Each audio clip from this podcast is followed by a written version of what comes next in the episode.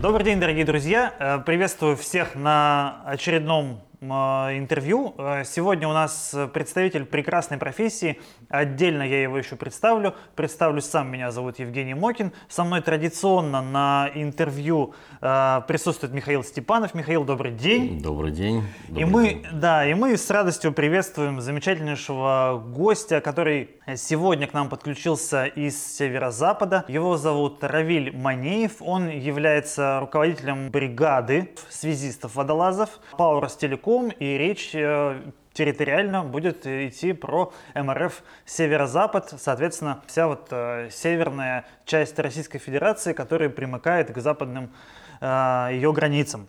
И, Равиль, у меня первый вопрос. Он крайне простой и крайне, как мне кажется, понятный. Лично для меня э, связисты, водолазы, вот водолазы в частности, э, ну это что-то сродни, наверное, практически космонавтам. У вас отчасти и амуниция внешне, опять же, для обывателя весьма похожая. Каким образом приходят э, в вашу профессию, и, ну, то есть это детские мечты или, или это что-то какой-то более осознанный уже выбор, и где учат, как правильно быть, работать, трудиться водолазу?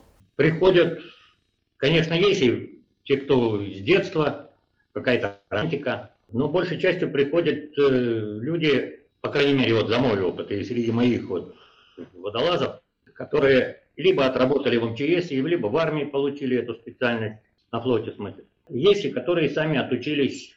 Есть несколько водолазных школ в Санкт-Петербурге, Воронеже, Самаре.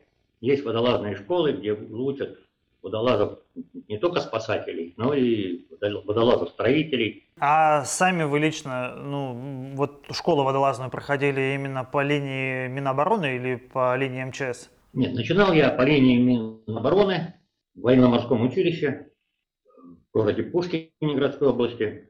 После этого и получил же там первую водолазную квалификацию как офицер-водолаз. И после окончания службы на базе тогда называлась, в Москве не называлась уже тогда не САФ, а в то время Ростов. Там уже переквалифицировался под руководителя водолазных работ уже по категории строительных, не спасательных. Как сейчас происходит, но где обучаются водолазы? Ну, у меня два выпускника Санкт-Петербургской водолазной школы, на Ким, на улице Кима, и э, с Воронежской один, вот То есть по окончании вот этих вот учебных заведений они получают там квалификацию. В самом образовательном учреждении водолазов делят как на три категории, три цикла обучения направления. Это первое, это чисто спасатели, второе уже подвод технические работы и водолазные строительные работы. Ну и дополнительные какую-то по мере, то есть вот водолаз пришел, он э, работает, а по мере набора водолазных часов, практики водолазной, чтобы получить свою квалификацию, он должен опять отучиться в каком-нибудь из этих учебных заведений по программе обучения, допустим, с третьего класса на второй, там, или с разряда второго там, на третий, получить еще дополнительную какую-нибудь строительную специальность, типа водолаз-сварщик. Там. Э, и после этого повышается классная квалификация, и вот так вот они работают а водолазы это штучный товар? Ну, то есть вы говорите, что там один выпускник... Я считаю, я считаю, да. И даже больше, наверное, чем космонавт. Почему я так считаю? Ну, трудно сказать. Но давайте так. На Луне было семь человек, а в Марианскую впадину опустились только четверо. И то один из них из любопытства. Камера перед тем, как снимать какой-то фильм. Титаник.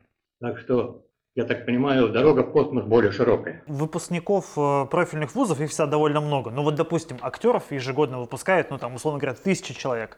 А знаменитыми или максимально успешными в профессии становится гораздо меньше.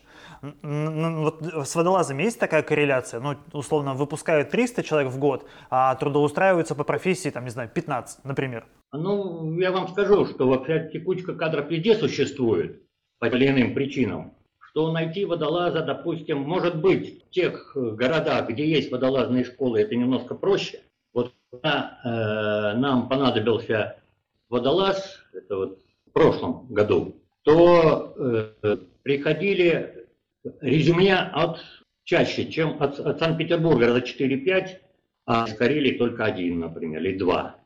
Вот так вот. Видимо, там, где учат, там все-таки как-то есть работные водолазы, скажем так. А всего сколько школ в России? Ну, в каких городах? Вообще Россию я сказать не могу, но, по крайней мере, я знаю, что в Петербурге в двух местах учат. В Самаре э, водолазная школа есть, и в Воронеже. А в Москве наверняка. Так-то, если открыть сайт объявлений, эта школа уже, можно так сказать, ну, Самарская недавно открылась, а Воронежская водолазная школа, одна из старейших, и в Санкт-Петербурге тоже. Сейчас же любые учебные заведения вывеску повесил, да, лицензию получил. Это же по, по всем специальностям. Я думаю, так же можно и по водолазным. Наверняка где-то готовят специальные МЧС. Я тоже сейчас не, вот эту вот ситуацию не очень владею. Но он, конечно, в большей степени водолаз, чем связист. Потому что знание своей специальности зависит его жизнь, скажем так. Если кто-то где-то он ошибется. На ощупь, в темноте, под водой он должен найти а, и отличить, там, допустим, вот взять, допустим, ту же Неву, где все кабелями в центре города уложено, он должен найти только свой кабель, наш, то есть он в какой-то степени связист. Потому что под водой ремонт кабеля мы не производим. Он все равно поднимается наверх. Ну, я имею в виду такой ремонт с вскрытием, перемонтаж. Там. А какими профессиональными навыками он должен обладать водолаз-связист? Ну, быть хорошим водолазом, это раз. Потом гидротехнически э, владеть вопросом гидротехни, гидротехнического строительства. Ведь под водой кабель он должен не просто так валяться на дне, скажем так, или лежать. Он же должен быть заглублен, обезопасен. Вот. И по, допустим, не так просто, не взять лопату и закапывать, это же под водой все. Вот, где и ты ничего не, не весишь, и инструменты ничего не весят. Надо умудриться вот его закопать на метр в глубину, защитить. И работа довольно непростая. Есть специальная техника, конечно, грунторазмывочная, это надо тоже уметь это делать. Это не так просто. И помимо физических, физического труда, тут еще и соображать надо, чтобы самого себя не закопать в этот траншеи. А скажите, Равиль, э, вы сказали, что вот на дне Невы, например, э, множество кабелей уложено, и нужно найти свой. А в кабельной канализации, понятное дело, кабели маркируются там в зависимости от оператора связи. Под водой это точно так же? Нет, ну капелька выдержит под водой там. Она же отвалится там, это не будешь же подписывать красками. Тут чисто на ощупь и кабелеискательными приборами. Современная техника сильно шагнула вперед э, по сравнению там то, что было 20 лет назад? То есть сейчас проще стало работать или не сильно изменилась технология? Ну, конечно, есть кабелеискательные приборы, допустим, вот как все равно, что в поле искать кабель. Правильно, дал генератор, можно найти. Также водой подводная антенна э, и подсоединена наверху к прибору, и водолаз по дну ходит и ищет кабель. Все равно звучит как выход в открытый космос ходить по одной реке и искать э, кабель, это, ну, не знаю, для меня до сих пор звучит как фантастика. На Земле есть операторы, да, есть э, строители, э, связисты. Там все понятно. Как происходит у водолазов связистов. Они сами строят, сами обслуживают, сами у себя работу принимают. Как это, ну, нет, нет, э, в общем-то строительные организации, есть же организации, которые имеют э, лицензию на подводное техническое строительство. Только те должны прокладывать в воде линии связи. Мы не строительная организация, мы обслуживающая организация. Но принимать участие в строительстве и строить приходилось. То есть есть все-таки разделение? Строители, связисты, водолазы и, и э, операторы водолаза? Ну да, есть подрядные строительные организации. Это же не... Это, если маленький кусочек там проложить, допустим, через реку, или принимать участие. А так-то ведь линии связи строятся большими длинными линиями, и через воду, там вот просто по пути оказывается вода основная. Вот взять, допустим, Петрозаводск, Санкт-Петербург, там, допустим, 10 водоемов, которые надо пройти, а 400 километров проложить по земле. А есть у связистов водолазов какая-нибудь, э, ну, а профдеформация? Я вот по своим коллегам очень часто замечаю, будучи в командировках или там, ну, это отпуск, неважно, они все время подмечают линии связи, как они смонтированы, правильно, неправильно, где размещены муфты, э, правильно ли, опять же, они размещены, загерметизированы ли или нет. А у связистов водолазов есть что-то подобное? Есть, конечно. Что, что, что подмечает ваш э, профессиональный глаз? В чем работает водолаз? Что он делает? Какая техника используется? В чем заключается мера безопасности при выполнении работы. Это да, это я даже за собой такое наблюдал. А еще э, интересно, опять же, насколько отличается техника в плане оборудования у связистов-водолазов, то есть у, у технических водолазов, и от тех, кто там, допустим, погружается с аквалангом э, в теплых, в ну, теплых морях, например.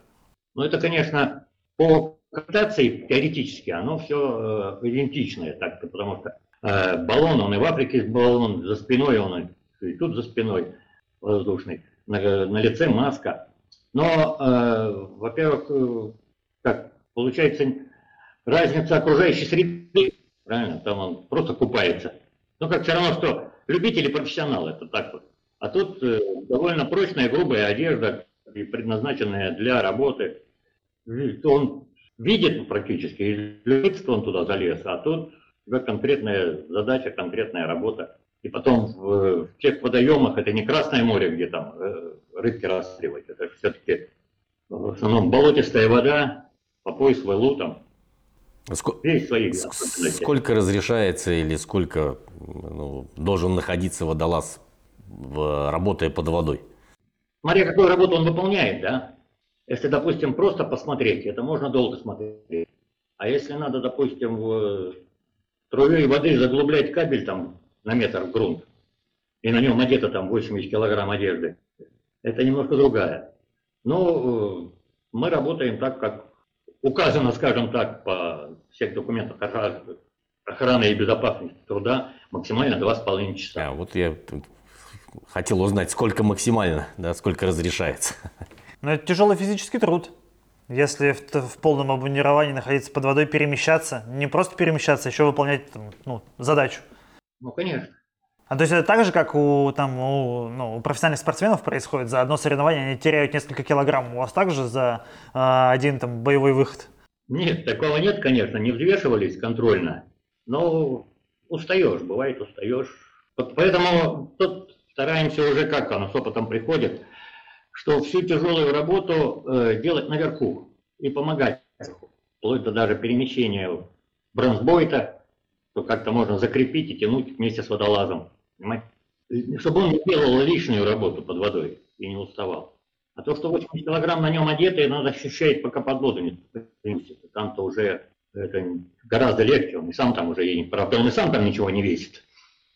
Но, тем не менее, э, чтобы этот процесс уже не затягивался, чтобы можно одевать водолаза, допустим, тяжелое вентилируемое снаряжение целый час. Его уже тогда и нет смысла опускать под воду.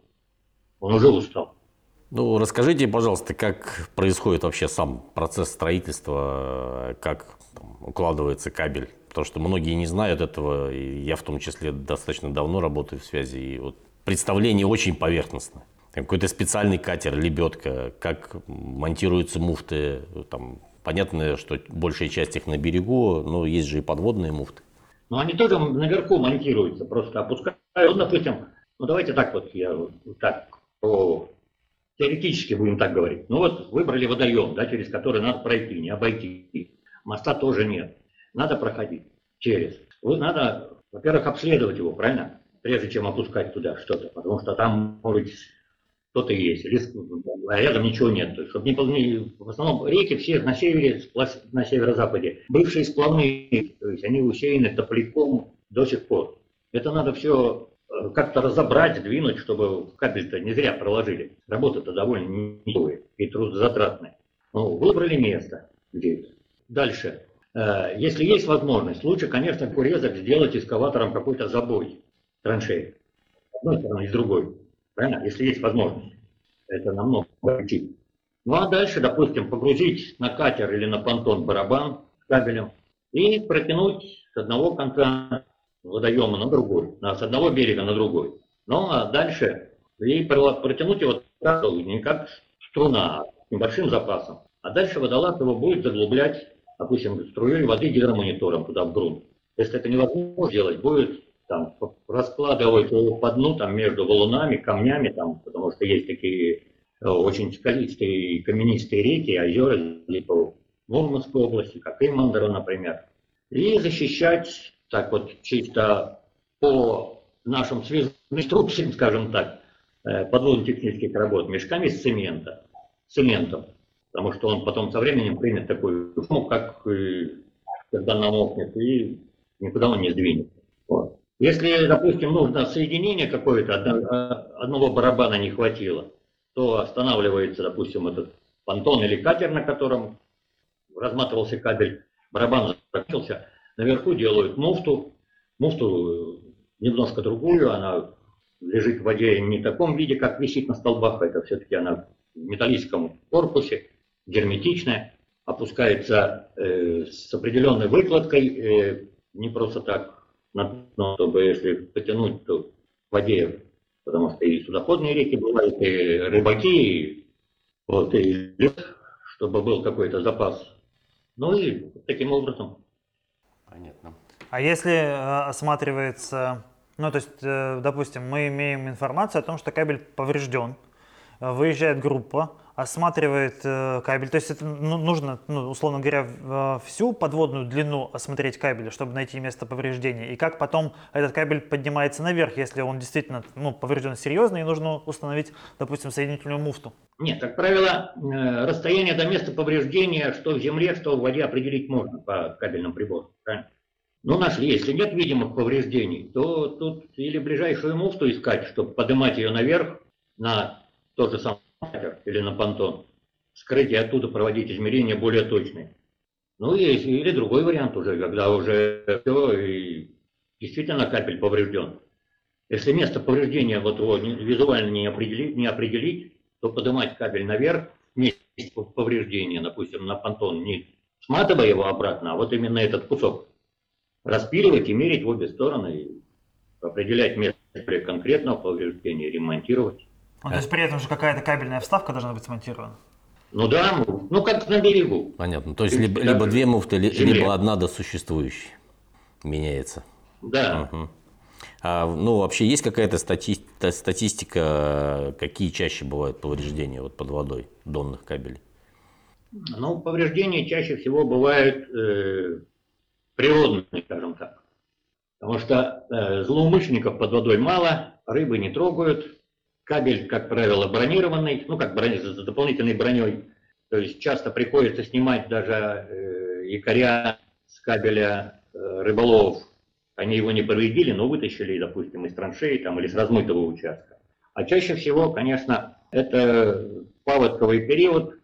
Реки у нас есть очень серьезные на северо-западе, типа Двины, Чоры. Что рассказывает? Он показывает каждое утро по телевизору, затапливают населенные пункты. Смываются берега и дом разрывает. Бывает на мелководье зима такая, что промерзает до, до дна. Все природно. Ну, получается, что основной фронт работы, он как раз э, в паводковый и после паводковый период? Получается, да. Ледостав, ледоход, вот это вот. А основная работа, чтобы это выезжать, это вот весь навигационный период. Ну, то есть это новое строительство и обслуживание линий в летний период, в навигационный? Да, это то есть э, по заявкам участков региональных филиалов мы составляем план на год, вот, допустим, вот марта, с мая до практически до ноября. И в этот период бригада разъезжает по всему северо-западу, по всем филиалам и осматривает слабые места, скажем так, находит. А в зимний период он не такой большой, ну, отпуска подготовка техники. Отпуска у нас северные это, на 16 дней больше в средней полосе, это для всех. И у водолазов еще 7 дополнительных дней за вредность. Такие, получается, длительные, э, полгода, ну, условно говоря, там, я не знаю, 9 месяцев в, в разъездах, 3 месяца дома. Ну да. И, и не самый лучший период. Да, да, непростая работа, прямо скажем. Ну, то есть непростая профессия, я бы вот таким образом сформулировал. Ну, я согласен, от этого может быть увлекает текучка кадров, но с другой стороны, она интересная тоже своеобразно интересна. Вот, например, вы были когда-нибудь вот в Коме, в республике? Поехать посмотреть, или Псков, Новгород, это даже Псковско-Новгородская область. Все красиво, интересно. Мурманская область. А есть у вас любимые водоемы? Я вот, допустим, очень люблю Белое море. Баренцево не очень, оно все-таки ну, довольно суровое. А вот Белое море очень люблю. Есть ли у вас, и, и Северную Двину, кстати, а есть ли у вас любимые водоемы?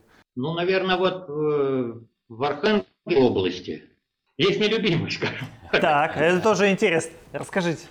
но э, больше всех проблем возникает на реке Печора. Ну, хотя, с другой стороны, смотря как подойти. Иногда бывает, вот приедешь куда-нибудь, да, вот вроде как люди позвали, приехали, посмотрели, а хорошо. Это хорошо, это тоже результат, и очень хороший результат. Но как-то немножко что-то чувствует какая-то внутреннее неудовольствие, что не, что-то недоделано как будто.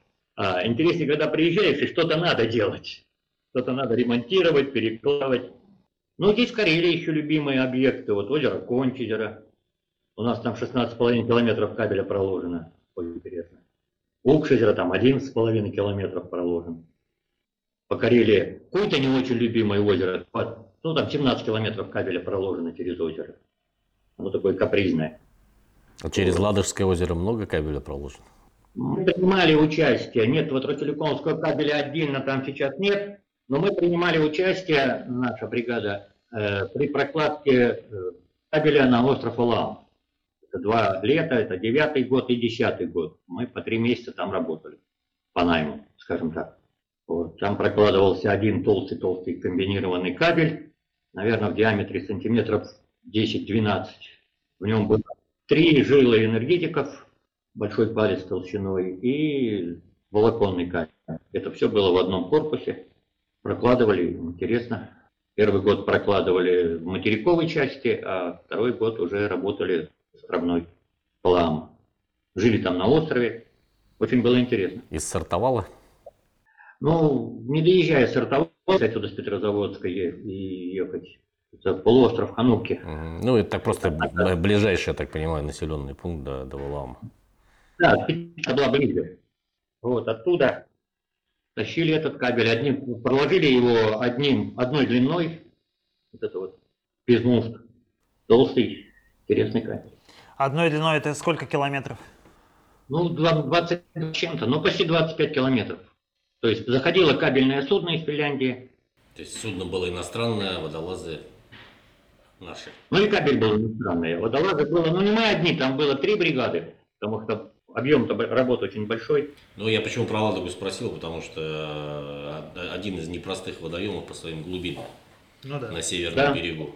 А насколько, ну, есть какое-то соотношение работ э, в морской воде и в пресной воде? Э, морские участки насколько часто попадаются в работе? Практически в морской воде мы не работали. То есть был раньше кабель Дания-Россия, первое волокно практически на Европу. Мы года ездили в Кингисепп его осматривать, береговую зону 2,5 километра от берега, вот, по международным обязательствам Ростелекома. А сейчас э, пока нет, пока только по внутренним водоемам. Может быть, вот э, кабель с Калининграда тоже в Кингисепп, который приходит, может быть, на будущий год будем как-нибудь задействованы. А все работы в, России, ну, в Российской Федерации, все работы на морских участках выполняют иностранные суда, кабелеукладчики? Я, не, я сейчас вот это не могу вам сказать. Я даже не, не, не знаю. Вот. И поэтому я знаю, что было два кабелеукладчика больших в Мурманске. Это еще когда я служил. Относились они как вспомогательные к Министерству обороны, ну, к Северному флоту. А сейчас в каком состоянии эта вся техника, я не, не знаю. Ну, раньше судов, мне кажется, научных было больше, чем сейчас. Ну, раньше, по большому счету, и судоходства было больше. Теперь практически э, раньше не открывали Веломур-Балтийский канал, пока наши кабели мы не осмотрим, мы предоставим в тех участок проверки, что кабель там нормально, все. Вот. А теперь, я не знаю, есть ли, есть ли вообще судоходство в этой части, как и по всей стране. Ведь уже только кроме круизных лайнеров, наверное, уже сюда и Петрозаводск вам кто приходит? Ну, ходит вроде бы Волгобалт и Волгонефти. Ну, но ну, не, не в таком количестве, как раньше. Да, да, да, да. И не только в Карелии, это по всей, так сказать, наверное, России. И потом мы обслуживаем, вот чисто у нас в Ростелекоме три бригады водолазные на сегодняшний день. На северо-западе? Нет, на северо-западе одна, ага. это мы. А, есть бригада в Самаре, филиал Волга, и в Москве в центральном филиале. А интересно, ну, Сибирь богатая водоемами, уж один, ну, в том числе Байкал, чего уж там говорить. Вот, э, весь Приморский край, там нет штатных водолазов? Ну, я из исторического Ростелекома. А. Раньше, до, до объединения, у нас было 7 или 8 водолазных с разных филиалов. Был южный филиал в Ростове, были водолазы в Кировске, были, то есть в Кирове, были водолазы откуда Сибири, ну, видимо, на Дальнем Востоке были водолазы. А ну, не знаю, не могу сказать. Наверное, где-то в Свердловске. Может быть, они обслуживали эту зону. А с чем связано базирование водолазной бригады вашей именно, именно в Карелии, а, допустим, не в Санкт-Петербурге? Ну, я могу сказать, если так опять уйти в историю. В историческом Ростелекоме был, значит, делилось по территориальным центрам эксплуатации. Было их там порядка там 20 или 30 по СССР. И один из них был Петрозаводский. ЦМС-23 назывался. ЦМС-3 был в Санкт-Петербурге. А Петрозав... на ЦМС замыкалась вся Карелия. Ленинградская область до Кировска, практически по реку Нева. Вся Мурманская область. Э, в Архангельской области у нас был участок э, Малашуйки на реке Онега. Вот. И Устюжна, это, по-моему, Вологодская область. Это все вот относилось сюда. И здесь, а почему еще в Карелии? Ну, у нас озера и рек, если так географически, больше всех. Больше, чем в Финляндии, где тысячи озер. У нас 1120, по-моему. Больше, чем в Швеции, где самая чистая вода. У нас все равно водоемов больше. И вот оттуда, наверное, все и пошло исторически. И это было серьезно. Почему? Вот у меня есть старые, допустим, инструкции, там, брошюрки 86-го, 85-го года. Там даже есть инструкции, есть штатные расписания, кто чего должен делать для, от Министерства связи. То есть это были э, не выдумки, это было все организовано, назывались группы технических подводно-технических сооружений связи. Сколько человек должно быть, какие суда.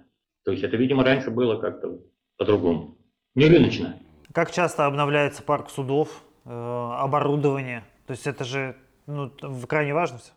Так такого нету, что вот, допустим, срок, просто по сроку износа, скажем так. Вот сейчас я оборудование списывал, почему-то, почему-то такой вопрос сам себе задаю, что раньше вся водолазная техника, выпускаемая в СССР, она давала гарантию 20 лет. То есть через 20 лет надо уже дальше было не ремонтировать, не проверять, ничего. А тут вроде отечественный наш российский акваланг тоже рассчитывали на 20 лет, а оказалось в паспорте написано 10. Вот сейчас решили поменять. То есть проблем-то большие. А есть какие-то мировые признанные лидеры в производстве профессионального оборудования? Ну, да есть, конечно. Ну, далеко не российские. А насколько, кстати, удается, может быть, обмениваться опытом с иностранными коллегами? Ну, с иностранными нет. Ну, только вот, э, был я в Финляндии, ходил в музей, в Швеции тоже, музей Васа тоже фотографировал, смотрел водолазную технику, я не поднимали еще с исторических времен. Там у меня большая коллекция фотографий из Турции водолазов, и как работают, и чем, и даже из музея. То есть, а только вот интернет, конечно. Ну, во-первых, водолаз техника очень дорогая, скажем так. Что прогулочная вот эта вот дайвинговская, она понятно, что вроде как, может быть, как, все изначально начиналось как с богатых вот, а потом, ну и также все техническое оборудование. А в каком составе обычно происходит ну, традиционный дежурный выход, э, обычный выход на работы? То есть это катер, это ну, кто, кто еще присутствует э, вместе с вами? Ну, скажем так, что не обязательно вот катер. Вот я, допустим, вот не, не уплыву же я отсюда, если я работаю в Архангельске на катере из Петрозаводска, так. это я к концу лета только туда приеду. Так. Вот. У нас есть КАМАЗ. Э, он оборудован, э, ну как сказать, по проектам 28-го Ломоносовского военного завода, который раньше выпускал водолазную технику, передвижная водолазная станция. Ну, частично. То есть с, жилы, с жилым отсеком, э, с компрессором, э, с электростанцией. Вот. И на этом КАМАЗе в прицепе катер, понтон. Мы загружаем, съезжаем если очень далеко там, ну, оборудованы спальные места, места приема пищи. Если это далеко, допустим, до Сыктывкара там, или до Ухты, то часть едет на поезде, допустим, 2-3 человека на КАМАЗе. А я... Вот приехали и дальше работаем. А я слышал, что каждый водолазный выход сопровождает еще и медицинский работник. У нас есть медицинский работник, но он с нами ездит только по Карелии. Но у нас один из обученных специалистов, э, который прошел курсы и может до 12-15 метров осуществлять медицинское лечение водолазных А есть ли какое-то разделение между вами? Ну, кто-то только погружается, а кто-то, допустим, занимается только монтажом, э, сваркой волокон, монтажом муфт? Нет, но тут уже по опыту, допустим, даже по самой работе, да, допустим, вот сейчас два водолаза первого класса, один третьего класса. Третий вот он все время, естественно, рвется, ему хочется научиться, но на наиболее ответственную работу, тут уже я, конечно, может, как нехороший для него человек, я отправлю другого. Ну, в принципе, учиться водолазному делу надо наверху, а потом, да, а потом уже идти под воду. А связному делу? Ну, связному делу тоже по опыту. Тоже с опытом приходит. Ну, то есть у вас все универсалы могут как погружаться, так и заниматься чисто монтажом на суше? Нет, монтажом на суше у меня сейчас не, не, не занимаются водолазы. То есть это мы привлекаем своих работников из участков. Есть. Предельно понятно. А скажите, а что самое, ну, самое удивительное или самое необычное вам приходилось видеть вот под водой? Больше всего и чаще всего приходится необычного видеть, э, ну, эхо войны, скажем так, это остатки. Вот. Это и небезопасно, скажем так. Не только видеть, но и трогать. Тут надо быть осторожным. Ну, то есть это какие-то снаряды, не разорвавшиеся? Снаряды и орудия, каски. Вот. Особенно там, где вот в Ленинградской области, где шли бои. Вот. А так, э, из необычного, ну вот э, Мурманской области под Кандалак, там где Княжегубская ГЭС, в Княжегубе там у нас кабель проходил. Я не помню, он начало лета, наверное, было. Конец лета. И вот здоровенная белуха, это вот из китовых пород, вот она туда загнула косяк этой селедки Беломорки, и где-то в метрах 10 от водолаза она прошла. Тут долго молчал. Хорошо. А вы помните свое самое, самое первое ощущение погружения? И вообще, как, ну, то есть именно боевое? Потому что я так понимаю, что тренировки водолазов, они проходят в бассейнах, где прозрачная вода и так далее. А спускаешься ведь ты, как правило, в воду совершенно друг, другого состояния. Ну да, согласен. Я помню, конечно, свое первое погружение, вот так, уже не в бассейне. Туда первое, что это потеря ориентации какая-то, это нормальная как уже потом мне объяснили, что где право, где лево понять не можешь, и спиной ты стоишь к берегу или не спиной тоже понять не можешь. То есть это вот... Ну, со временем это проходит, это уже потом появишься, даже потом понимаешь. И... А у водолазов есть такое, что вот, ну, один раз, как, как у парашютистов говорят, что ты если прыгнул с парашюта один раз, потом тебе еще хочется, ну, большинства людей. У водолазов также? То есть, если ты ну, побывал да. один раз, то без этого жить не можешь теперь. Ну, насчет жить не можешь, я не знаю, но те, кто вот, э, я давно этим делом занят, те, кто уходил, те не то, что просились, а некоторые даже приезжали смотреть, вот где работаете, можно поехать, можно. То есть, уже работая на другой работе, уже совсем, можно даже сказать, сделав другую карьеру, тем не менее. Ностальгия видимо, остается. А, видимо, тянет. Бывших водолазов не бывает. Ну, видимо, да. Все равно интересно, как э, ориентируетесь в мутной воде? Как вообще там что-то можно искать? То есть я понимаю, что может быть какой-то фонарь, но при, опять же, при... Эти такие технические средства есть, конечно. Ну а так, э, по течению, откуда оно. Потом э, на страховочном спусковом конце или на телефонном, э, ну, на телефонной связи, ты понимаешь, что, допустим, он от тебя идет слева или сзади, правильно? Ну, ориентируйте как-то. Как связь осуществляется, кстати, да, тоже не спросили. С поверхностью. С поверхностью, да. С поверхности, но для подводки работ это э, привязан страховочным концом или шланг сигналом, если, допустим, сверху ему подается воздух. Не в акваланге он работает, а в тяжелом снаряжении. Есть телефон подводный, то есть микрофон и переговариваемся. Есть условные водолазные сигналы. Если связи нет, то набор там, из 30 сигналов, в какую сторону идти и что делать, тоже есть. То есть самый запасной вариант, когда связь пропала. Да-да-да. Угу. А есть же еще, я так понимаю, и совсем не связная часть работы. Водолазов ведь э, привлекают и для поиска людей и так далее. Она, может, не совсем приглядная сторона, но, я так понимаю, вы эти работы тоже выполняете? Приходилось, да, это неприглядная сторона. И вот в Сиамозере, помните всю эту историю с детишками, мы, участвовали в поисковых работах. Это не отказываемся никогда, если мы на месте, оказать помощь МЧСу. Но работа действительно это не, не очень приятная. Ну а что делать? Ну да, не, не та ее часть, о которой хочется рассказывать, домашним. Конечно. Да. Понимаю. А какие, ну, опять же, э, самые, ну, очевидные опасности, которые могут э, водолаза ожидать э, под водой, помимо технических каких-нибудь сбоев? Ну, то есть у нас же нет там больших хищных рыб или что-то такого? Есть лесные завалы, то есть из топляка, то может зацепиться или провалиться между бревен.